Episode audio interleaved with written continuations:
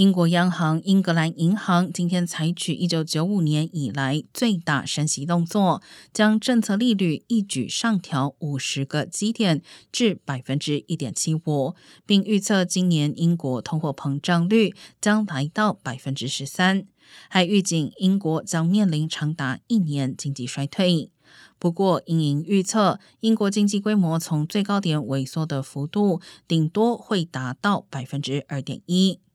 这是英格兰银行去年十二月开始紧缩借贷成本以来，连续第六度升息。英国基准利率因此已由略高于百分之零的史上最低点，上升到目前的二零零八年十二月以来最高水准。